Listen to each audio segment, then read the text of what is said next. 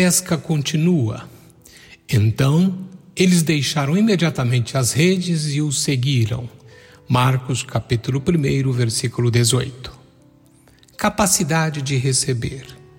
Qual a maior necessidade do mundo? Quando escrevo mundo, estou falando da humanidade. Então, se a humanidade precisasse de conhecimento, Deus teria enviado um professor. Se a humanidade precisasse de tecnologia, Deus teria enviado um cientista. Se a humanidade precisasse de paz, Deus teria enviado um diplomata. Mas a humanidade não precisava destas coisas, pois muitas delas seriam desenvolvidas ao longo do tempo. O que a humanidade necessitava era de perdão. Então Deus enviou um Salvador. O perdão é o remédio para o pecado, e quando o Salvador o oferece, as pessoas precisam recebê-lo. Todos precisam recebê-lo. O problema do pecado. Romanos capítulo 3, versículos 21 e 22 nos dizem: Mas agora Deus já mostrou que o meio pelo qual ele aceita as pessoas não tem nada a ver com a lei. A lei de Moisés e os profetas dão testemunho do seguinte: Deus aceita as pessoas por meio da fé que elas têm em Jesus Cristo.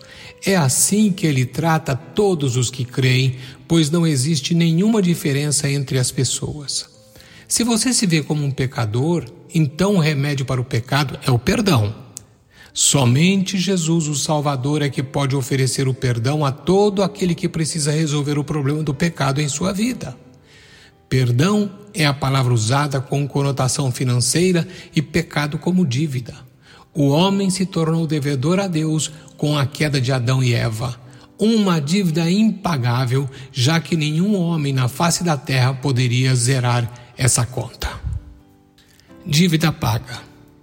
Há apenas duas coisas que você pode fazer com uma dívida: pagar ou declarar falência.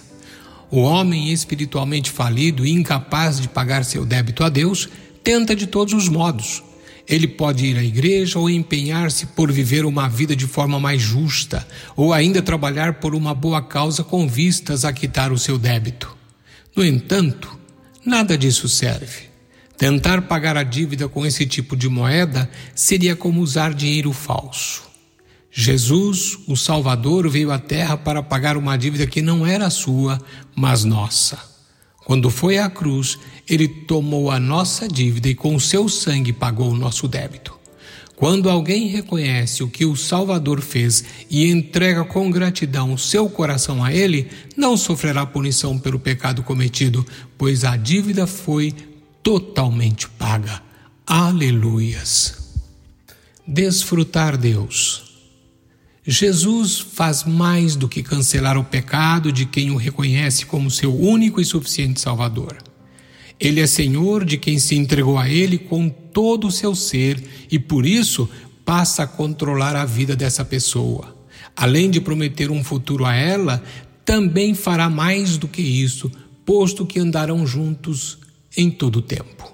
Assim sendo, a vida eterna não é apenas a promessa de viver para sempre em algum lugar. Vida eterna começa exatamente no momento em que tal pessoa se entregou a Cristo, pois a partir daquele instante ela começa a desfrutar Deus aqui e agora e por toda eternidade. Conclusão. Expressar o desejo de que Jesus seja o Senhor de nossas vidas é a ocasião em que o negócio da pesca de Jesus se torna bem-sucedido. Romanos capítulo 10, verso 9 afirma: Se com a tua boca confessares Jesus como Senhor e em teu coração creres que Deus o ressuscitou dentre os mortos, serás salvo. Todo cristão deve ser um pescador de homens para Cristo. Então, Juntos vamos levar a isca do Evangelho para o mar da humanidade e pescar outras pessoas para o seu reino. Reflita.